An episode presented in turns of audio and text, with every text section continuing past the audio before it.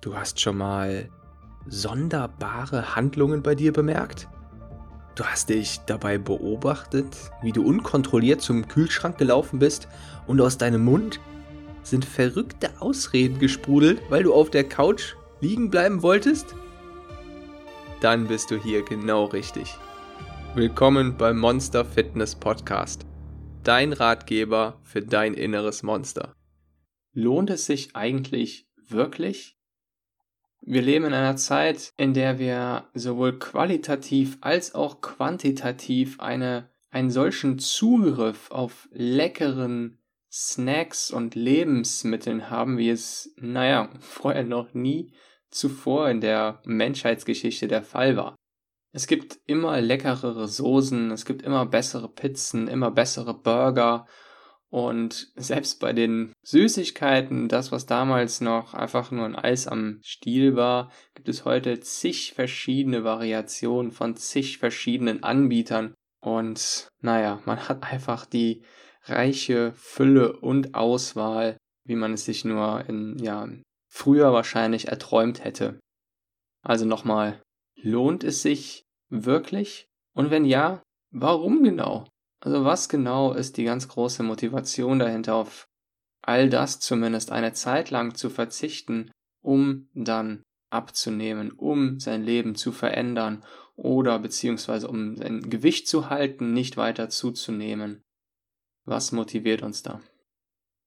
Jetzt mal abgesehen von unserem inneren Monster und von unserer, von den Motivationstechniken, sind die zwei besten Aussagen, die ich dazu gehört habe, einmal keine Schokolade der Welt wird gegen das Gefühl ankommen, gegen das Lebensgefühl, das man spürt, wenn man sich wirklich gesund und wohl fühlt. Wenn man morgens aufsteht, nichts weh tut, man guckt in den Spiegel, man ist glücklich mit sich selbst, man fühlt sich wohl, man kann sich ungehindert bewegen, man kann ungehindert durch den Alltag laufen. Und die andere Aussage dazu ist, das Problem ist, dass die Schokolade nun mal direkt vor einem liegt und man ganz genau den Genuss und das Gefühl kennt. Man spürt sogar gerade das Verlangen danach, während das Gefühl von einem besseren, gesünderen, dann vielleicht glücklicheren Leben erstmal sehr vage und weit entfernt ist und man es sich nur vorstellen kann.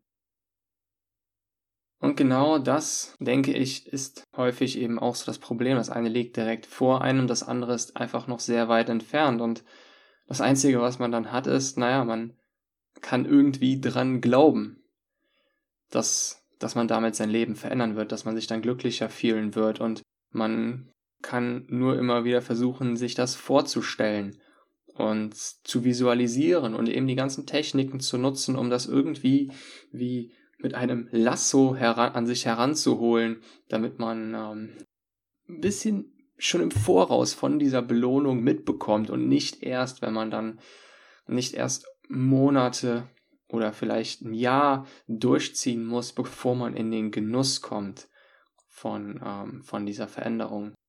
Und dazu, genau dazu möchte ich noch etwas noch etwas aus meinem eigenen Leben erzählen, nämlich genauer gesagt aus dem, naja, möchte ich gerne etwas von meinem Vater erzählen, der genau das, glaube ich, recht gut repräsentiert oder dem man sich da ganz gut danach lebt. Und zwar ist mein Vater am 16.07.2019 dieses Jahr 72 Jahre alt geworden. Und das, was naja, viele nicht, nicht glauben können, ist, er läuft jede Woche zweimal 30 bis 32 Kilometer. Und er schafft auch immer noch 15 Klimmzüge hintereinander. Das heißt, er ist immer noch sehr aktiv beim Sport und betreibt mehrmals die Woche Krafttraining und seine Lieblingsbeschäftigung ist die Gartenarbeit. Für Außenstehende wirkt es manchmal so, als, naja, als würde er ein bisschen mönchsartig leben, obwohl das gar nicht der Fall ist. Er ernährt sich sehr gesund, und naja, man könnte denken, er müsse auf ganz viel verzichten und er würde sich ganz schlecht fühlen und er müsse doch ganz unglücklich sein mit dem, was er so isst. Denn, naja, er, er isst im Prinzip tatsächlich fast jeden Tag dasselbe und zwar morgens sein Müsli mit Rosinen, Quark, Joghurt, Rübenkraut und Nüssen, mittags einen Teller voll Gemüse, meistens mit Fisch, manchmal aber auch mit Fleisch und nachmittags nochmal dieselbe Schüssel Müsli. Als Snack zwischendurch dann etwas Obst. Nun ist er in seinem ganzen Leben noch nie bei einem Wettkampf mitgelaufen und er, naja, er ist eigentlich, er macht das eigentlich alles nur in seinem eigenen kleinen privaten Leben und er würde auch niemals irgendwie darüber erzählen oder großartig darüber berichten, was er da so treibt und dass er halt noch so viel, so sportlich ist. Und naja, ich kenne keine Person sonst jetzt von außen betrachtet so viel macht für dieses Alter und dafür so wenig Feedback und Belohnung von außen benötigt. Und auf die Frage hin, warum er das alles macht, antwortet er immer einfach nur, dass ihn genau das glücklich macht. Dass er sich pudelwohl fühlt in seinem Körper und er sich einfach seines Lebens freut, wenn er noch mit seinen Enkeln fangen, spielen und auf dem Spielplatz rumtollen kann und Verstecken spielen kann. Und ja, tatsächlich ist es auch so, dass mein Bruder und ich, ähm, ja, meinem Vater kaum hinterherkommen, meinem 72-jährigen Vater kaum hinterherkommen und wir eigentlich schon lange außer Puste sind, während er gerade mal ähm, ja seinen Herzschlag beschleunigt hat.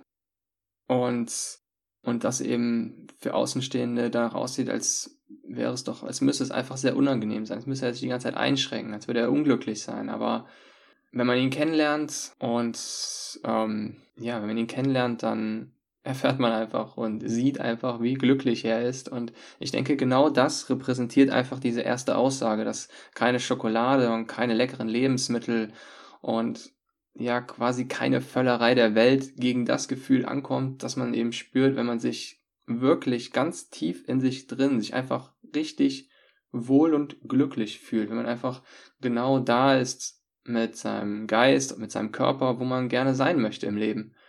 Und genau das, denke ich, ist eine super starke Motivation.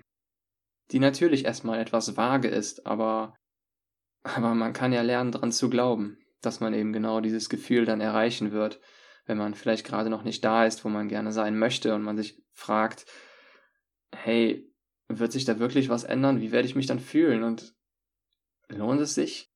Und die Antwort ist ja, es lohnt sich. Richtig. Es lohnt sich, mehr als jedes Lebensmittel, jeder Snack und alles, was man sich an Essen vorstellen kann.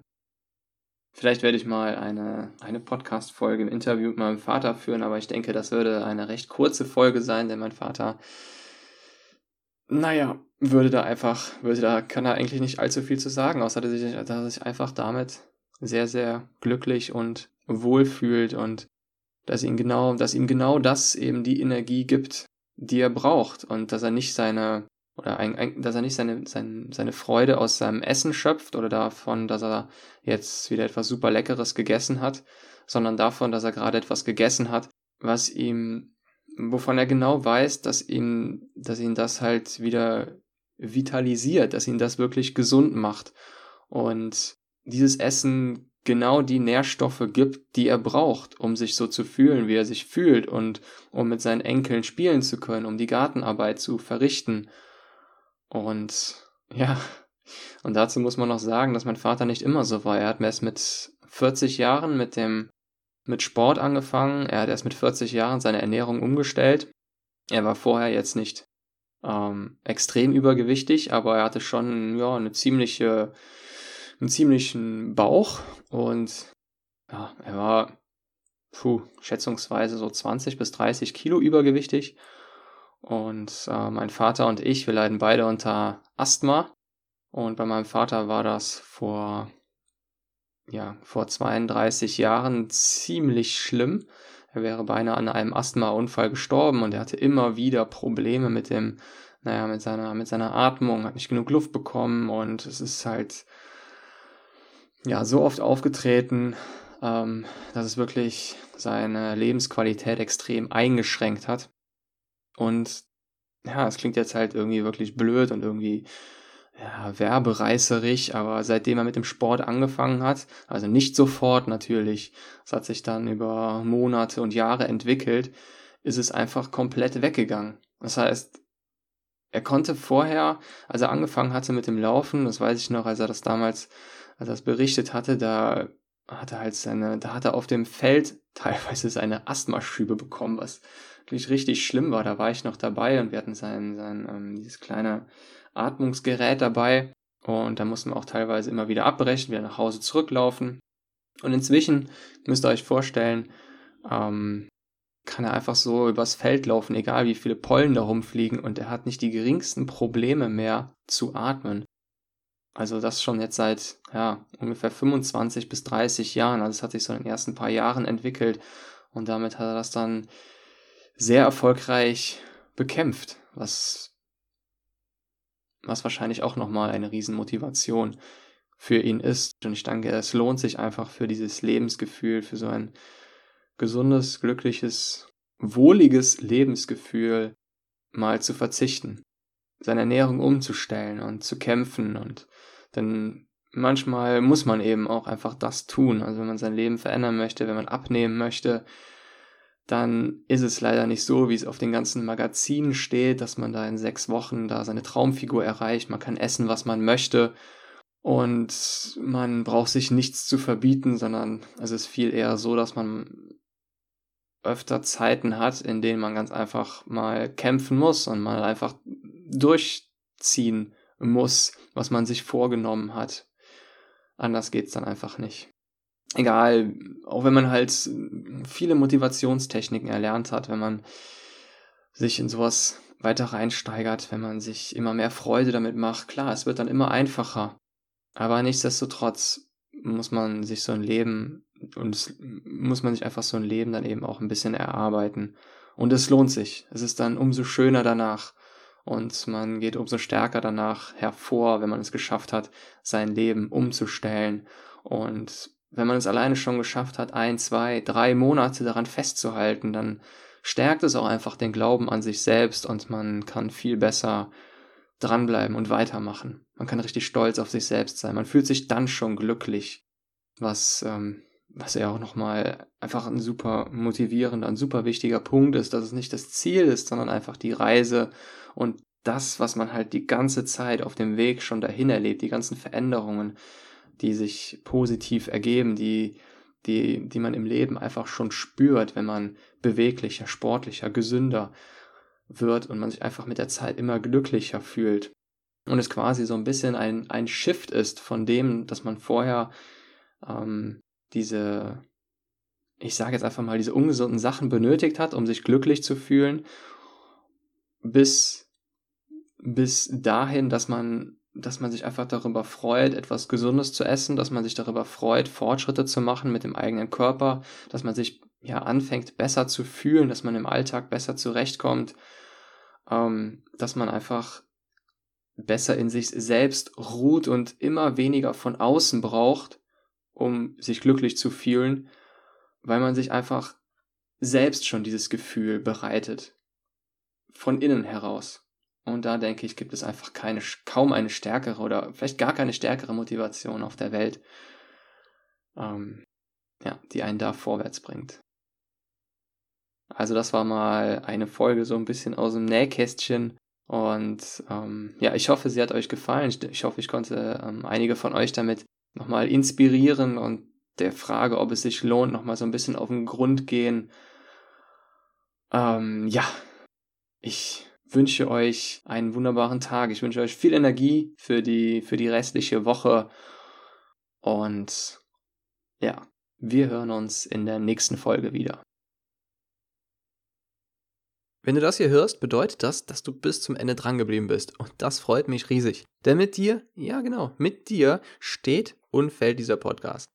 Wenn dir diese Folge gefallen hat und du den Podcast noch nicht abonniert hast, dann bist du jetzt herzlich dazu eingeladen, das jetzt zu ändern. Am einfachsten gehst du dazu einfach auf iTunes, suchst dort nach Monster Fitness und klickst auf Abonnieren. Alternativ kannst du den Podcast auch auf der Plattform monster-fitness.com slash podcast abonnieren. Wenn du Feedback hast oder die Interviewpartner einfallen, die ich interviewen kann, schick mir doch einfach eine E-Mail an info at monsterfitness.com. Mehr Infos und die Show Notes zu dieser Folge findest du unter monster-fitness.com slash podcast. Dort findest du auch Links zu Monster Fitness auf Instagram, Facebook und so weiter. Noch eine kleine Bitte zum Schluss. Wenn dir der Monster Fitness Podcast gefällt, wäre es das Größte für mich, wenn du eine 5-Sterne-Bewertung und ein paar nette Worte hinterlässt. Jeder Kommentar und jede Bewertung wird von mir gelesen, gibt mir Energie und motiviert mich, denn mit deiner Bewertung hilfst du diesem Podcast dabei, leichter gefunden zu werden von Menschen, denen diese Beiträge ebenfalls weiterhelfen. Ich danke dir und bis zur nächsten Folge.